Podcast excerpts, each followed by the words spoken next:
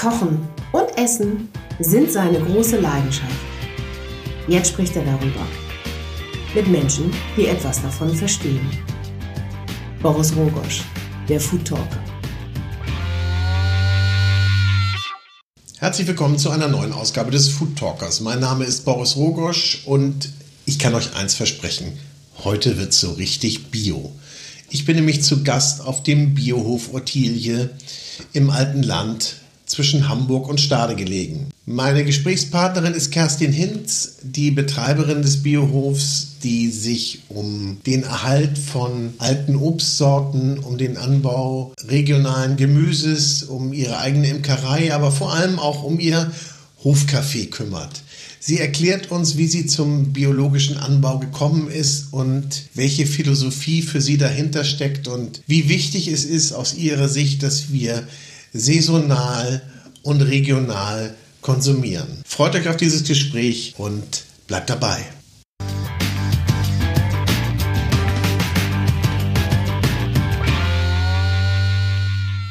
Hallo Kerstin, ich freue mich hier heute in der, auf der, wie sagt man, Ortilie zu sein. Ja, Ortilienhof, bei der Ortilie. Ja, also der, der Biolandhof Ortilie, so heißt es ganz offiziell. Genau. Ja, was ist das? Äh, Biolandhof äh, ist letztendlich Ortilie, ja, eine Leidenschaft, eine Liebeserklärung zu dem, was ich wahnsinnig gerne mache. Bist du denn schon immer, ähm, ja, sagt, man sagt ja Landwirtin? Nee, ich bin nicht gelernte Landwirtin, eine der typischen Quereinsteigerinnen, wie man sie viel findet, gerade in der Ökozene. Bei den Ökos ist es häufig so, dass Menschen irgendwie sich so offenbart, und dass man das Herz danach schlägt und dann ja da landet. Und diese kleine Hofstelle, äh, die habe ich viele Jahre immer mal wieder angesehen, bin vorbeigefahren, habe geguckt, was macht sie, wie geht's da, ohne eigentlich genau für mich zu wissen, was will ich eigentlich damit. Und ich fühle mich sehr, sehr wohl im alten Land, lebe seit Anfang der 80er Jahre hier und diese kleine Hofstelle war halt, ja, irgendwann stand man das Gras ganz hoch und dann habe ich mal gesehen, die haben neue Fenster bekommen. Und dann war da mal ein kleiner Hofladen. Und irgendwie hat mich das nie so ganz losgelassen. Mein Herz für äh, schlug halt immer intensiver für Landwirtschaft, für etwas Sinnvolles tun, also draußen arbeiten.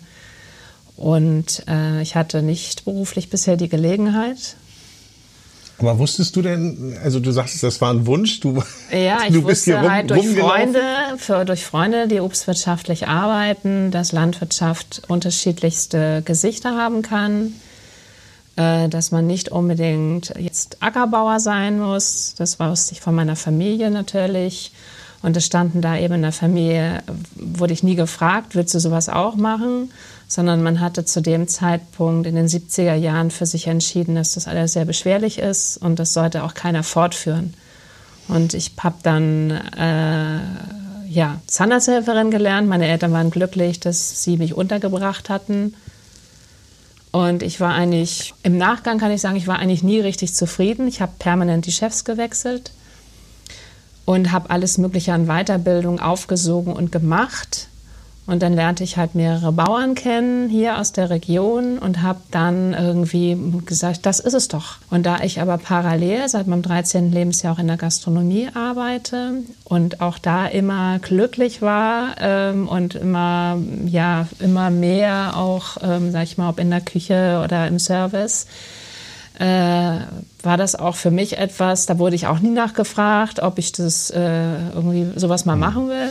Und durch die Geburt meiner Kinder oder meiner ersten Tochter ist irgendwie bei mir ganz viel passiert. Ich hatte in der Zeit auch noch eine Ausbildung als Pädagogin gemacht. Mhm weil ich einfach auf dem Weg war. Ich war irgendwie nicht. Also du warst noch nicht angekommen. Nee, ich du warst war noch nicht innerlich da, noch nicht so. Und jetzt kann ich einfach für mich sagen, obwohl ich noch nie so viel gearbeitet habe in meinem Leben und so intensiv, äh, ist das so dass ich einfach innerlich so zur Ruhe gekommen bin.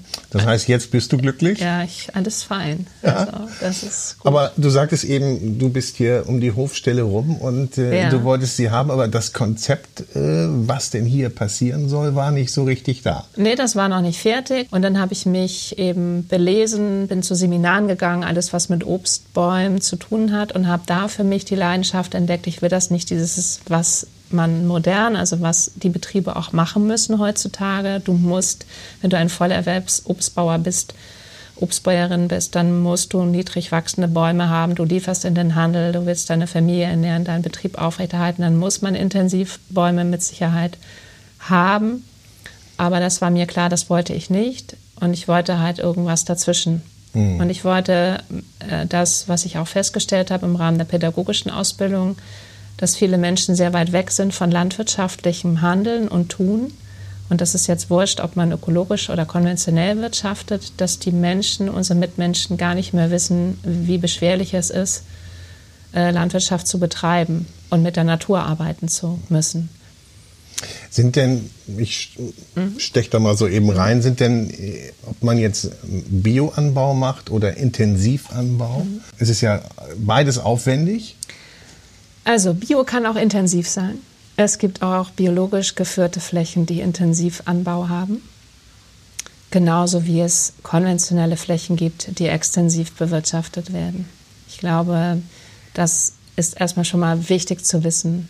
Auch in einem ökologischen Landbau findet Pflanzenschutz statt, Pflanzenstärkung statt, äh, genauso wie auch im konventionellen Bereich. Nur sind die Mittel halt anders. Und über die Zeit wird man vielleicht im ökologischen Landbau äh, für sich entdecken, dass äh, wenn man mal etwas aushält, ich sage jetzt mal in diesen feuchten Jahren ist der Läusedruck extrem hoch, dass man vielleicht erstmal abwartet oder uns stehen bestimmte Mittel nicht zur Verfügung, äh, dass man dann mit Handarbeit äh, Dinge nachlegen muss. War denn für dich immer klar, dass du äh, Bioanbau betreibst? Es war von, von meiner Seite aus von vornherein klar, dass wenn wir diese Flächen übernehmen dürfen und hier weiterhin die Landwirtschaft äh, entwickeln, dass das äh, biologischer Anbau wird. Und das heißt aber, so ein Boden muss ja auch vorbereitet werden, damit du biologischen Anbau betreiben kannst. Ähm, ja. War das schon ein biologischer Betrieb? Äh, normalerweise ist es ja so, dass du Flächen direkt entweder übergibst oder du hast Flächen, die du ab einem bestimmten Datum pachtest. Dann gibt es immer je nach Kultur eine sogenannte Übergangszeit, äh, die natürlich eingehalten werden muss. Und bevor du überhaupt ein Biobetrieb sein darfst, musst du das Ganze ja auch anmelden. Das braucht ja den behördlichen Segen. Du bekommst eine europäische Nummer, damit auch alles kontrollierbar ist. Nun gibt es ja unterschiedliche Bio-Gütesiegel. Mhm. Die Entscheidung fällt dir da schwer und ich meine, oder war dir klar, was, was du da haben willst oder welche, welche Kriterien du erfüllen möchtest? Also für mich war es erstmal und es ist auch bis heute sehr wichtig, dass ich einen Verband äh, an der Seite habe, wo ähm, ich eine gute Vorortbetreuung haben kann und wo auch das Netzwerk ähm, so eng ist äh, für mich, dass ich äh, einen Berater halt habe, den ich mal eben anrufen kann, was in der Nähe ist. Und bin ja dann nachher Bioland-Mitglied äh, geworden. Und obstbaulich ist es so, dass wir hier selber einen ökologischen Obstbau Versuchs- und Beratungsverein haben. Der hat auch den Sitz hier im alten Land ist aber für den gesamten norddeutschen Raum tätig und da gab es halt dann die fachliche Begleitung direkt eigentlich wirklich noch mal ganz nah dran vor der Haustür und es ist bis heute so. Mhm. Also war es wirklich eine Entscheidung, wer kann mir da am meisten Input geben und genau. wo fühle ich mich am besten genau. am besten eingebunden und ich glaube, das ist ja auch wichtig, gerade auch was dann ähm, auch natürlich darüber hinausgehendes angeht, nicht? Also Beratung zum einen, aber auch Austausch natürlich mit anderen mit anderen Bioland-Mitgliedern, schätze ich mal. Genau, und wir sind ja ein Erzeugerverband und es ist äh, ganz wunderbar, dass wir Erzeuger bei Bioland auch unsere Richtlinien weiter voranbringen oder eben auch uns spiegeln und uns mitteilen und sagen, geht das noch so? Ist das eine Sache, die wir so belassen können oder brauchten wir, bräuchten wir noch mehr, ähm, noch mehr Schärfe in unseren Richtlinien, noch mehr Abgrenzung. Das ist zum Beispiel ein Prozess, der wird sehr offen und sehr transparent und auch sehr hart diskutiert. Das ist das eine. Aber was seinerzeit auch schon war, was mir sehr aufgefallen ist, dass Bioland eigentlich der einzige Verband ist, der politisch sehr, sehr aktiv auch tätig ist und der eben auch versucht, mit den konventionellen Kollegen ähm, Ebenen zu haben, Schnittmengen zu haben, um sich zu überlegen, äh, können wir eigentlich mit unserer aller Ressource noch so umgehen und auch politisch ähm, sehr aktiv ist und sich nicht nur sagt, ich bin dagegen, sondern einfach aktiv äh, ja, Lösungen vorschlägt. Mhm. Und das zeigt auch, wenn man es mal, äh, ich hoffe, ich habe jetzt so eine richtige Zahl, aber wenn man jetzt einfach mal schaut, äh, Bioland ist der größte ökologische Verband Deutschlands und wir haben jetzt an die 8000 Mitglieder. Davon sind es 1000, äh, um die 1000 Verarbeiter. Und ich mit meinem kleinen Betrieb, also diese Vielseitigkeit habe ich da drin eigentlich, ja, da fühle ich mich halt mit zu Hause. Also hm. so, das habe ich nicht in anderen Ökoverbänden gesehen. Naja, also weitaus mehr als ein Siegel, was der Verbraucher vielleicht gemeinhin annimmt, dass man da so ein Siegel bekommt und sagt, so, ja, halte ich an die Richtlinie und dann ist das so. Ähm, das klingt nach sehr viel mehr. Ist es denn so, dass der, dass der Verbraucher ganz klar danach fragt und deine Gäste mittlerweile, muss man ja sagen, ähm, ist ja, das Konzept ist ja hat sich ja entwickelt. Ähm, du kannst gleich mal erzählen, wie sich das alles entwickelt hat und was hier gerade jetzt alles auf dem Hof passiert. Aber äh, Frage, ist der, ist der Verbraucher, da geht er ganz gezielt drauf und sagt, ich gehe auf so einen Biohof, weil ich weiß, was ich da bekomme? Ja, ich denke, nein, ich denke und meine auch zu wissen, dass äh, bei dem Verbraucher schon viele Jahre Menschen gezielt Dinge genutzt haben und gezielt Bio-Siegel kaufen. Der Verbraucher oder auch unsere Gäste kommen ganz gezielt zu uns. Wobei wir selber zu Anfang das gar nicht so an die große Glocke gehängt haben, dass wir Bioland-Partner sind oder dass wir unsere Gastronomie auch nach Bioland-Richtlinien führen. Heute ähm, ist es so, dass wir ganz gezielt besucht werden, mehr denn je. Und dass ich merke, auch in den Gesprächen mit den Verbrauchern, die sind hervorragend aufgeklärt, die wollen Bio, die wollen wissen, wo das produziert wird, wie es produziert wird. Die haben auch Fragen, berechtigt. Äh, die finden es gut, dass sie hier eine hohe Transparenz bekommen. Die sehen uns auch einige Dinge nach, so. Aber ähm, sie wollen, wenn wir zum Beispiel unseren kleinen Hofladen nehmen, dann fragen sie, woher kommt das? Kommt das hier aus der Region? Ähm, hier in unserer Region wird in dem Sinne ja kein Gemüse angebaut. Wir sind ein, eine Obstwirtschafts- Region. Und wenn man dann erzählt, das kommt von dem Kollegen XY, der eben 40 Kilometer weiter sitzt, weil dort nur, äh, sage ich jetzt mal, die Möhren angebaut werden, mhm. dann finden das die Gäste auch gut, dass ich das erzählen kann. Oder ich kann sagen, unser Brot wird von dem Bioland-Kollegen ähm, äh, von der Geest aus Arnswolde gebacken. Oder unsere Eier kommen von dem Kollegen aus Cuxhaven. Die kommen jede Woche, werden die hier angeliefert. Äh, und Sie können auch die Betriebe, wenn Sie möchten, besuchen. So, das merke ich, das findet hier alles statt. Also Herkunft wird immer wichtiger ja. und, und äh, wie du sagst, die Gäste können hier auch, aber auch das, was auf dem Hof erzeugt wird, mitnehmen, sofern ihr noch was mhm. habt und nicht äh, im Café beziehungsweise äh, so verarbeitet. Ihr macht ja auch, ich komme jetzt mal drauf, äh, wie ich ja gelernt habe, einen hervorragenden Ketchup, mhm. aber nicht aus Tomaten, mhm. sondern aus Äpfeln. Mhm. Also der Verbraucher kann hier oder der Gast kann auch hier einkaufen bei euch und was vom, vom Hof mitnehmen. Genau, also er kann was einkaufen von unseren Produkten. Bei uns ist auch mal was leer. Ich finde das total normal. Ähm, das ähm, finde ich, man muss nicht das ganze Jahr alles immer haben. Und ähm, das Ketchup ist zum Beispiel ein Beispiel, was aus dem Konzept herausgekommen ist, was ich hier geschrieben habe und weiterentwickelt habe dass es irgendwann möglich sein muss, ein gutes Produkt zu kreieren, was uns auszeichnet, was die Möglichkeit einem Gast gibt, etwas von uns mitzunehmen. Und wo es jetzt eben schon so ist, dass es zum Ende ähm, unseres Jahres oder das Obstjahr, also landwirtschaftlich ist ja immer 1. Juni bis äh, Ende Mai, äh, ist es schon so, dass ich ähm, Äpfel dazu kaufen muss, äh, weil unsere Sachen dafür für SketchUp jetzt speziell nicht mehr ausreichen. Und es gibt noch ein anderes Produkt äh, oder eine andere, andere Geschichte. Unsere Streuselkuchen sind über die Grenzen äh, bekannt. Und ich habe mal irgendwas geschrieben und habe halt gesagt, naja, bei uns streuselt es das ganze Jahr, weil ohne Streuselkuchen kommt man nicht durchs Leben. Ich persönlich liebe Streuselkuchen. Und den gibt es ja nun noch nicht in dem Sinne für zu Hause zum Mitnehmen. Aber da ist es zum Beispiel auch so, dass es äh, eigentlich ein Tag ohne Apfelstreusel ist eigentlich kein guter Tag. Ist ein guter Claim. Ja, und ähm, jetzt kommt halt die Zeit, wo unsere Äpfel leer verkauft sind, wo auch meine Kollegen, ich habe eine kleine Erzeugergemeinschaft mittlerweile gegründet mit zwei Betrieben, die auch extensiver wirtschaften, so wie wir.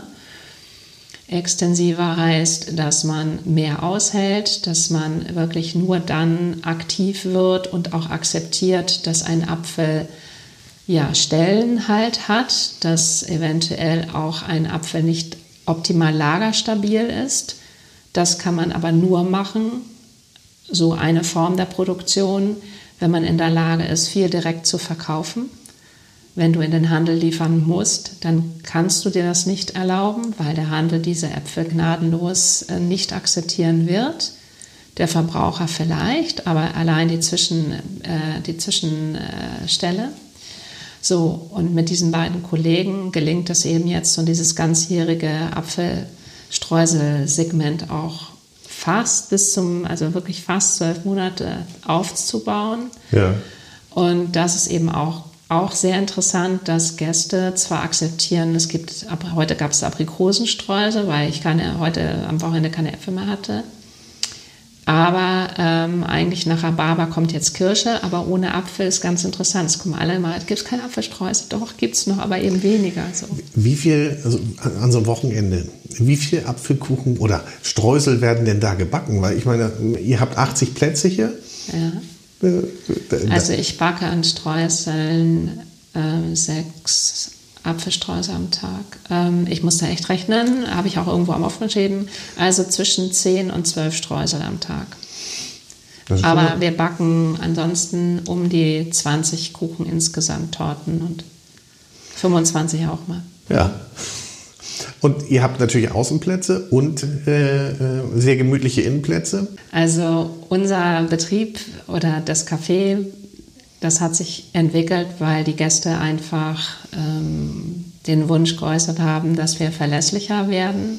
Und die ersten Gäste haben auch hier im Esszimmer gesessen, nachher bei uns auf der Terrasse. Aber es war nur konzipiert als Sommercafé. Und da höre ich raus, dass ja. das Konzept wurde über den Haufen geworfen. Genau. So, und wir haben äh, relativ schnell festgestellt, dass Menschen gar nicht mehr wissen, wie gut der Kuchen schmeckt. Oder dass sie bereit sind, dafür auch weit zu fahren. Und ich konnte mir damals auch nicht vorstellen, dass ich jemals irgendwann mal am Tag 25 Kuchen backen werde und dass das ganz kreativ losgehen kann und dass die Gäste das richtig gut finden, wie ich backe und dass weniger Zucker zum Beispiel auch ein Element ist, was alle gut finden. Und irgendwie ging das immer weiter. Wir haben ja nun, das hast du gesehen, im Moment noch eine ganz kleine Küche. Und dort, ähm, unser Konzept ist so, dass es für jeden etwas gibt. Ich möchte, dass alle Menschen an einem Tisch sitzen, egal welche eine Ernährungsform unsere Gäste haben oder notwendigerweise haben müssen. So ist hier auch das Konzept egal ob jemand, sage ich mal, keine Kuhmilch oder Kuhprodukte darf oder will, oder ob er bestimmte Getreidearten nicht verträgt, findet sich immer in unserem Angebot für jeden was. Und somit ist es so, dass wir ein Grundangebot haben. Wir nennen das die klassische Linie. Und dann gibt es halt äh, die Linie äh, mit Schafjoghurt oder Ziege oder mit, ähm, ich sag mal, Hafermehl oder Reismehl oder was auch immer. Und dann gibt es die Pflanzenrichtung und von jedem ist immer irgendwas da. Und das hat sich halt rumgesprochen. das ist aber auch außergewöhnlich. Ne? Also äh, ja. habe ich so in diesem Umfang noch nicht gehört. Mhm. Auch wenn man da die äh, in der Küche die, die Auflistung der Allergene liest, das mhm. ist auch schon ungewöhnlich.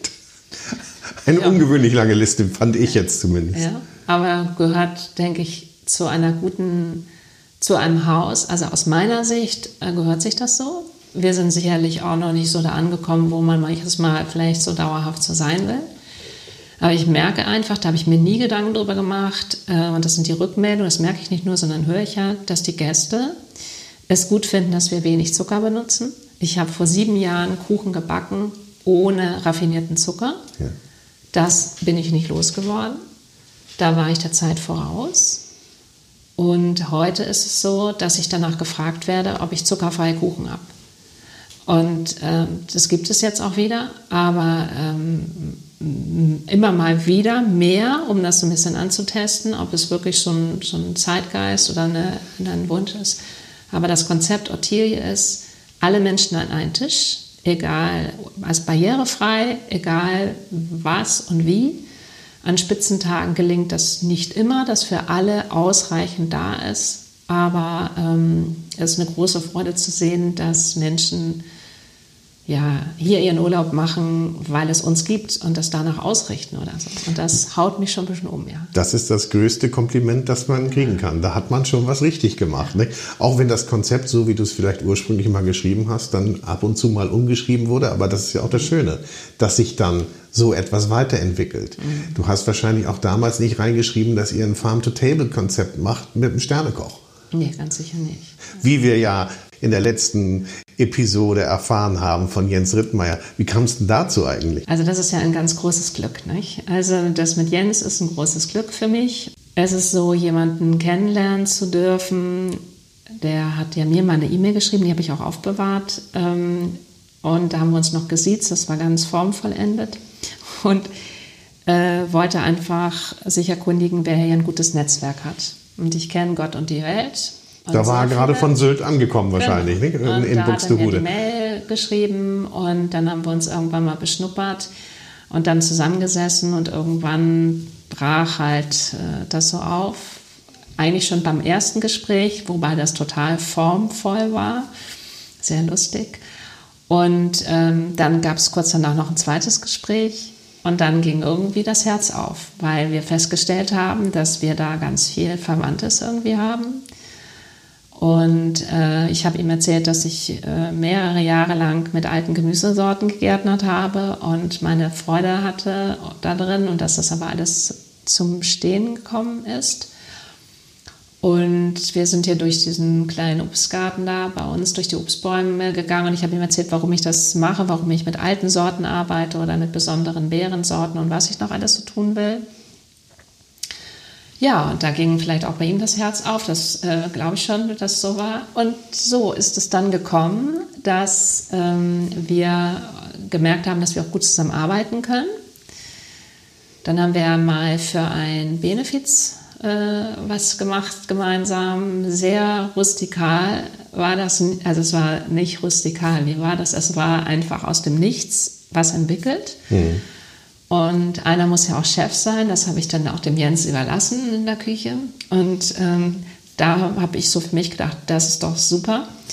Auf so einen habe ich schon länger gewartet, irgendwie was Kreatives zu tun und ja, und sich halt auszutauschen und gewisse Ansprüche halt auch zu haben. Also Ansprüche, es ist ja nicht so gewesen, dass ich noch nie in einem Sternerestaurant gegessen habe.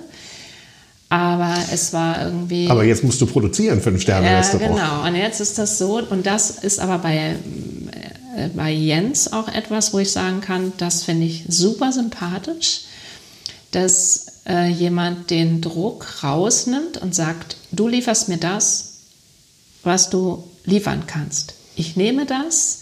Und das ist ja auch ein ganz tolles Konzept in seinem Number 4, dass sie ein tagesfrisches Menü kreieren dass sie vorher beim Gast erfragen, was mögen sie, was mögen sie nicht. Du kriegst immer ein Überraschungsmenü. Das finde ich super. Das gibt für kleine Produzenten die Möglichkeit, mit Nischen zu kommen. Also ich kann da jetzt, sage jetzt einfach mal, mit 1,5 Kilo äh, Schildampfer kommen oder irgendwie so, wenn es dann nicht schon zu viel ist. Oder ich kann mit 100 Gramm Rosenblüten kommen oder kann mit Brennnesselblüten kommen und, und Jens macht halt was draus. Hm. Und das läuft auch so ab unter euch? Du sagst, das könnte ja. ihn interessieren. Genau. Ich rufe ihn an oder ja, bringst gerade. WhatsApp, ne? Ah, okay, WhatsApp. WhatsApp und. Äh, genau. Aber Oder ist, eine Mail. Ja, das ist doch eine Zusammenarbeit, die, die, genau. die, die Er hätte gerne eine Liste, aber das schaffe ich nicht. Er hätte gerne, so, naja, ein bisschen Spontanität muss halt auch noch sein. Aber jetzt macht ihr es an mehreren Wochenenden ja. im, im, Sommer. Er kommt hier mit seiner Crew her. Genau. Ähm, arbeitet er in deiner Küche oder bringt er da auch? Na genau, also das haben wir schon ein bisschen getrennt. Ähm, äh, also er darf da ja Sachen nutzen, aber ich habe ja keine ausgestattete Küche professioneller Art. Das wird sich zwar ändern, aber jetzt ist es noch nicht so. Und er hat eine mobile Küche. Und auch das ist ja phänomenal, wer das dann mal beobachten mag und ist ja herzlich eingeladen und sieht oder gesehen hat und letztes Jahr miterleben durfte. Äh, die Zubereitung, also so wie das kreiert ist, findet auf zwei äh, Induktionsplatten statt, ein Grill und eine Wärmebrücke. Ja, und ähm, dann ist es das.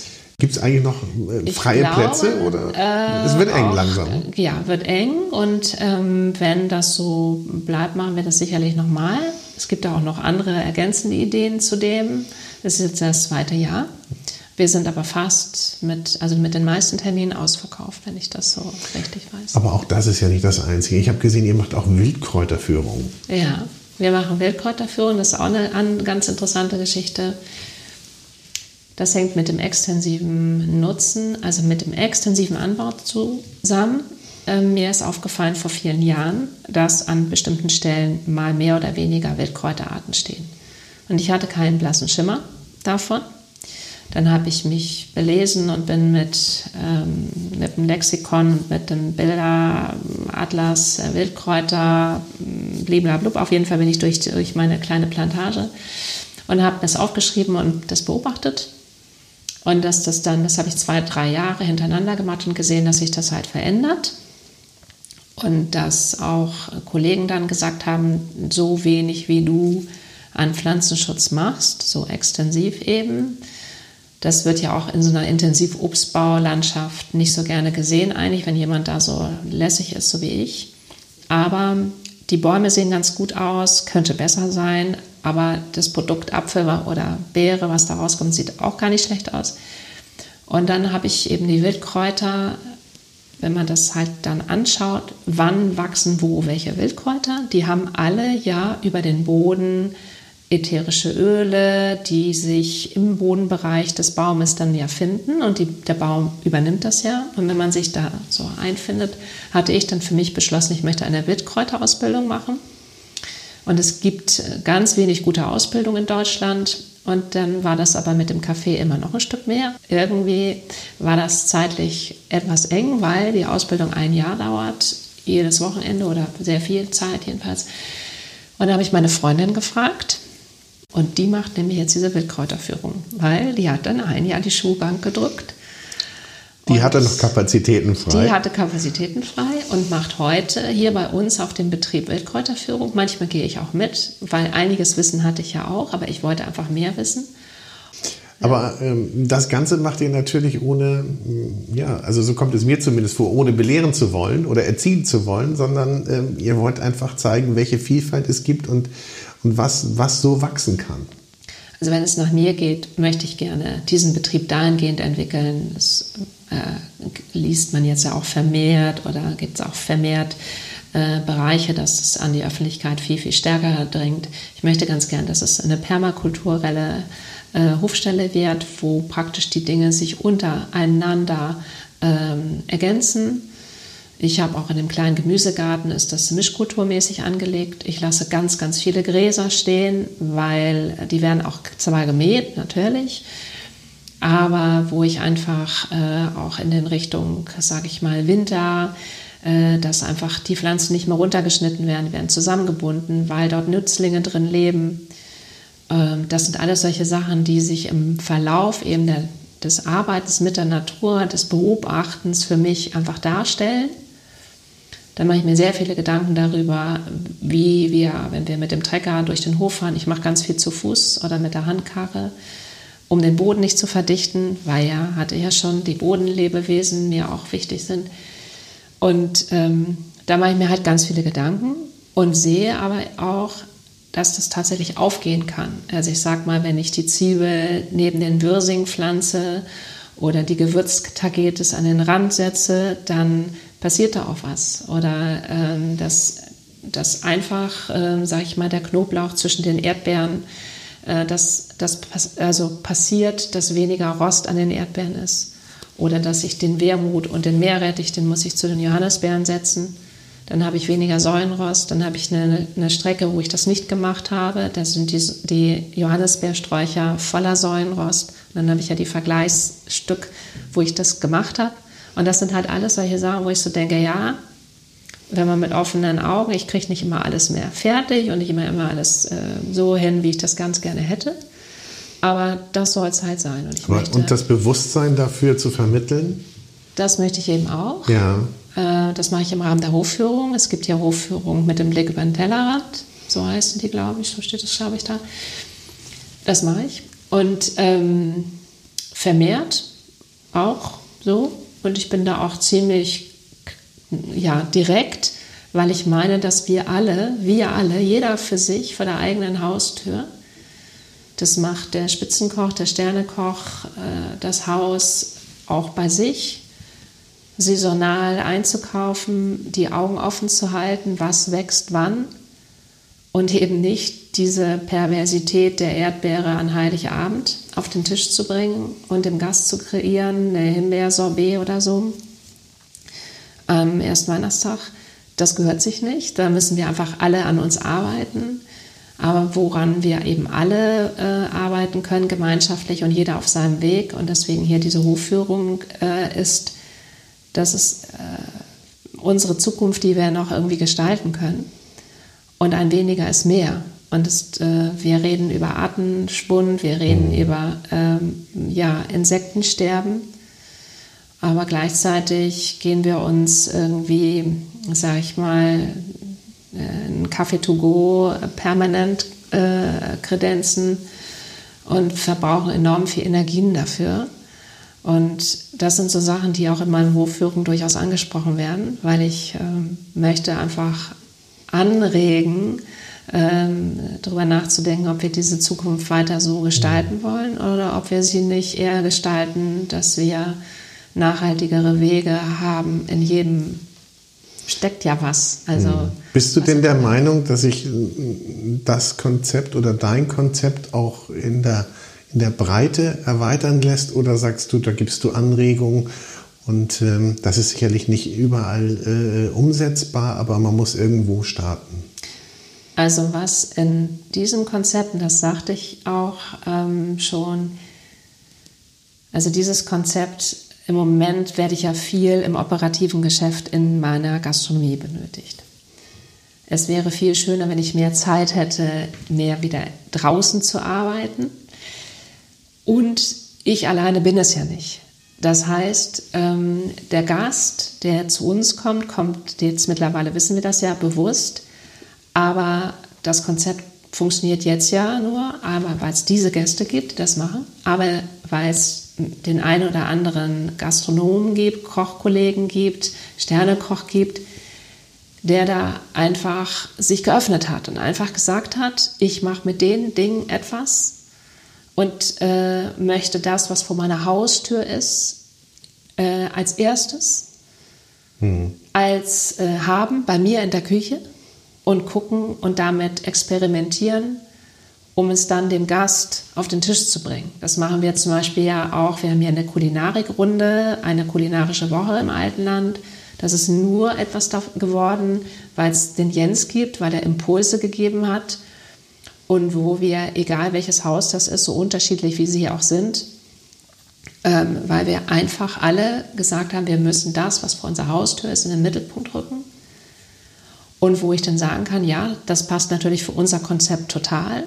Es bräuchte noch viel mehr solche Höfe, die den Mut haben, äh, zu sagen, äh, ich guck mal, wo sind meine Stärken, mhm. die eben nicht, äh, sag ich mal, ähm, immer nur wachsen, sondern die sich ihre Spezifik wieder herausarbeiten, hören, wo ihr Herz schlägt, aber dafür gibt es eben immer, glaube ich, für viele Betriebe gibt es gar keine Chance mehr, ja. weil die schon so groß sind und da auch der finanzielle Druck da ist. Und wenn ich das mal so auf unsere Region setze, denke ich, wäre es ganz, ganz entscheidend, dass eine Region wie hier, Metropolregion Hamburg, äh, nutzt in den ganzen Geschäften, dass zunächst das Prinzip an erster Stelle wird alles das in die Läden gebracht und verkauft, was hier aus der Region kommt. Das wäre eine Vision für keine Ahnung, aber und dann, wenn das nicht mehr da ist, also damit meine ich nicht nur die Äpfel, sondern damit meine ich die Eier, die Kartoffeln etc., was man so ja, braucht. Ja und dass man regionale Betriebe einfach äh, dadurch halt ähm, stärkt. Mhm. Und ähm, solange das nicht stattfindet, auch bei dem Verbraucher, auch unseren Gästen, die zahlen ja hier auch mehr für ein Stück. Da wollte ich gerade darauf hinaus, nicht? weil es wird natürlich dann der Aufschrei kommen und wo gesagt wird, na, das ist alles so teuer, das kann sich ja gar nicht jeder leisten. Mhm. Ähm, und dagegen muss man sich wahrscheinlich auch erstmal stellen. Nicht? Also gutes Essen kostet Geld. Haben wir das verlernt? Ja.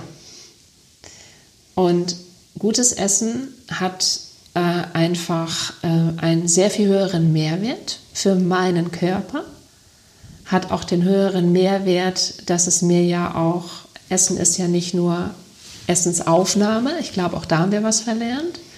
Essen ist Genuss, Geselligkeit, das ist auch ja hier. Bei uns müssen die Gäste warten, manchmal 30 Minuten oder länger äh, bis sie ihren Kaffee haben. Das ist auch mal ganz schön, nicht? Nicht immer, ja. überall und zu jeder Zeit. Ja. So wie du auch sagtest, es, es ist dann auch mal was ausverkauft. Ja. Das ist dann halt so. Ja. So, und diese Dinge, glaube ich, müssen viel mehr wieder in den Mittelpunkt, äh, dass wir bereit sind, für gute Produkte Geld zu bezahlen und dass wir diese Produkte mehr wertschätzen. Wenn ich ein gutes Stück Fleisch haben will, weißt du ja, dann äh, muss ich bereit sein, auch im höheren Kilobereich äh, dann zu sagen, ja, heute gibt es bei uns Fleisch, das ist eine bewusste Handlung, daraus machen wir was Feines und morgen gibt es eben kein Fleisch. So, ja, diese also Selbstverständlichkeit also, ist halt weg und ja. du stellst ja auch fest, es schmeckt besser, es tut dir besser. Aber wenn ich jetzt mit dir den Test machen würde, würdest du denn den, den Bio-Apfel von einem nicht-Bio-Apfel unterscheiden können von einem herkömmlichen Supermarktapfel? Macht, schafft man das geschmacklich? Ist da so ein Unterschied? Also ich glaube, wenn du die beiden Äpfel so nebeneinander hältst, schwierige Frage. Hm, erstmal habe ich den Test selber noch nie gemacht und dadurch keine Erfahrung. Mhm. Fehlt mir die Erfahrung. Der ist bestimmt gemacht worden. In der Analytik kann man bestimmt da eine Menge zeigen. Äh, ganz sicher sogar.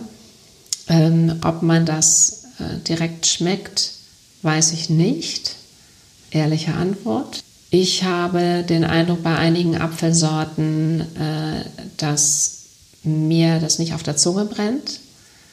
Wobei man eben auch, und das ist mir sehr wichtig, wir produzieren die konventionellen Kollegen genauso wie die Öko-Kollegen, aber wir produzieren nach einem der schärfsten Pflanzenschutzgesetze. Das heißt, das möchte ich halt nicht in der Schieflage jetzt verstanden wissen dass äh, ein Apfel, der bei mir jetzt so ein Kribbeln auslöst oder so perlt, äh, ist ja trotzdem im Rahmen der Grenzwerte äh, als genießbar eingeschätzt. Ähm, was mir auffällt bei Öko-Äpfeln ist, dass sie schon mal eine Stelle haben, ähm, dass das aber nicht auch in den äh, Naturkostfachgeschäften nicht immer so ankommt, dass der Verbraucher eher zu einem makellosen Apfel halt greift. Mhm und das ist das, wie wir auch vorhin schon hatten.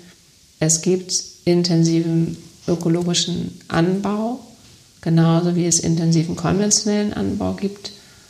Und ich finde, auch da muss der Verbraucher gelassener werden. Wenn ein Apfel mal eine Stelle hat, dann müsste der Verbraucher auch bereit sein, diese Ware zu kaufen. Oder wenn du Schalenfehleräpfel hast, das machen wir ja hier, dass die sind dann günstiger, die kann unsere Kunden kaufen. Das ist auch nicht ganzjährig verfügbar. Jetzt ist ja die Saison in dem Sinne mit den Äpfeln zu Ende.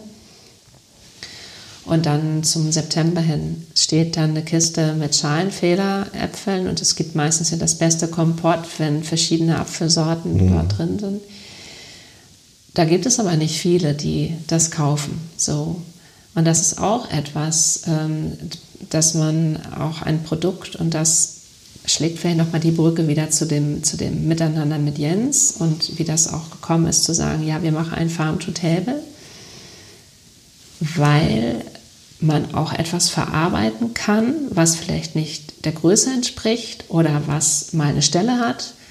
Weil wenn ich dann daraus zum Beispiel ein Püree mache oder ich äh, trockne die Schale und mache dann ein Pulver, auch so dieses Produkte bis zu Ende ähm, zu durchdenken, alles zu und verwenden auch und auch komplett, komplett zu nutzen. Zu ja. nutzen.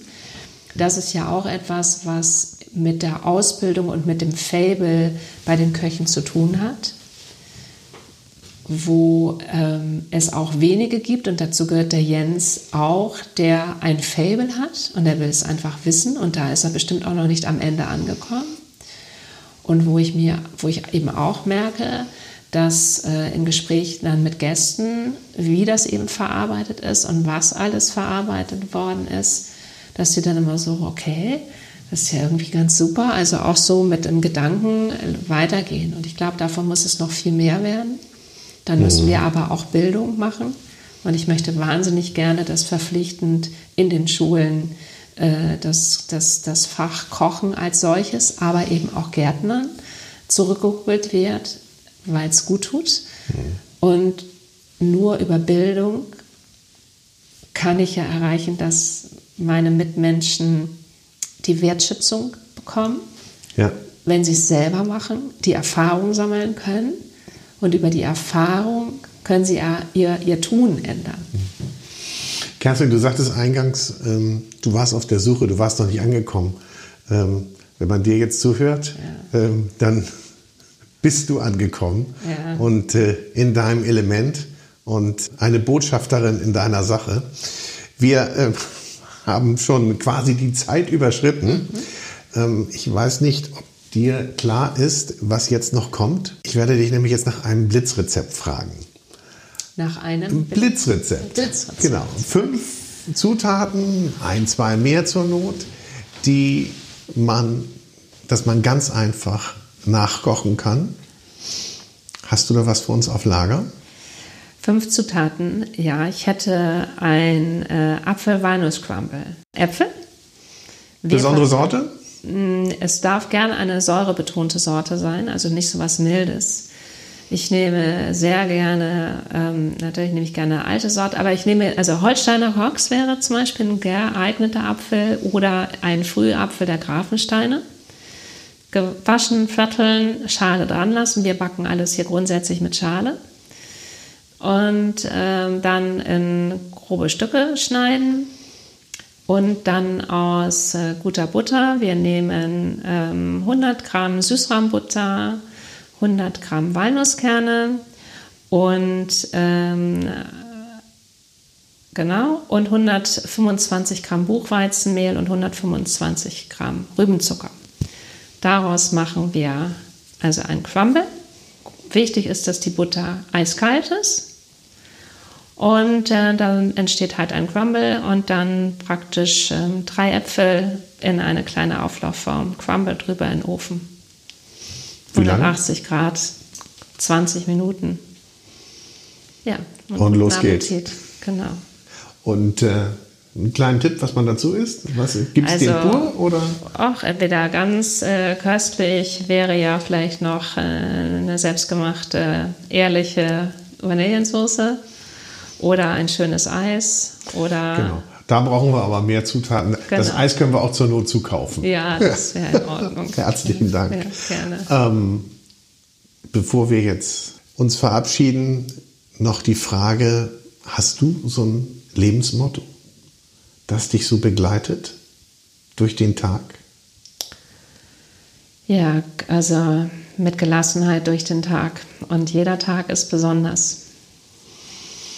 Jeder Tag ist besonders auch so ein wunderbarer Tag, an dem wir jetzt heute mal ein wenig Regen hatten. Ja, klar. Aber es gehört ja dazu. Der Regen ne? gehört dazu, ist ja? ganz wichtig. Vielen Dank ja, für das Gespräch. Großartig, danke schön. Und ähm, ich werde jetzt gleich mal den Crumble nachbacken. Ja, mach mal.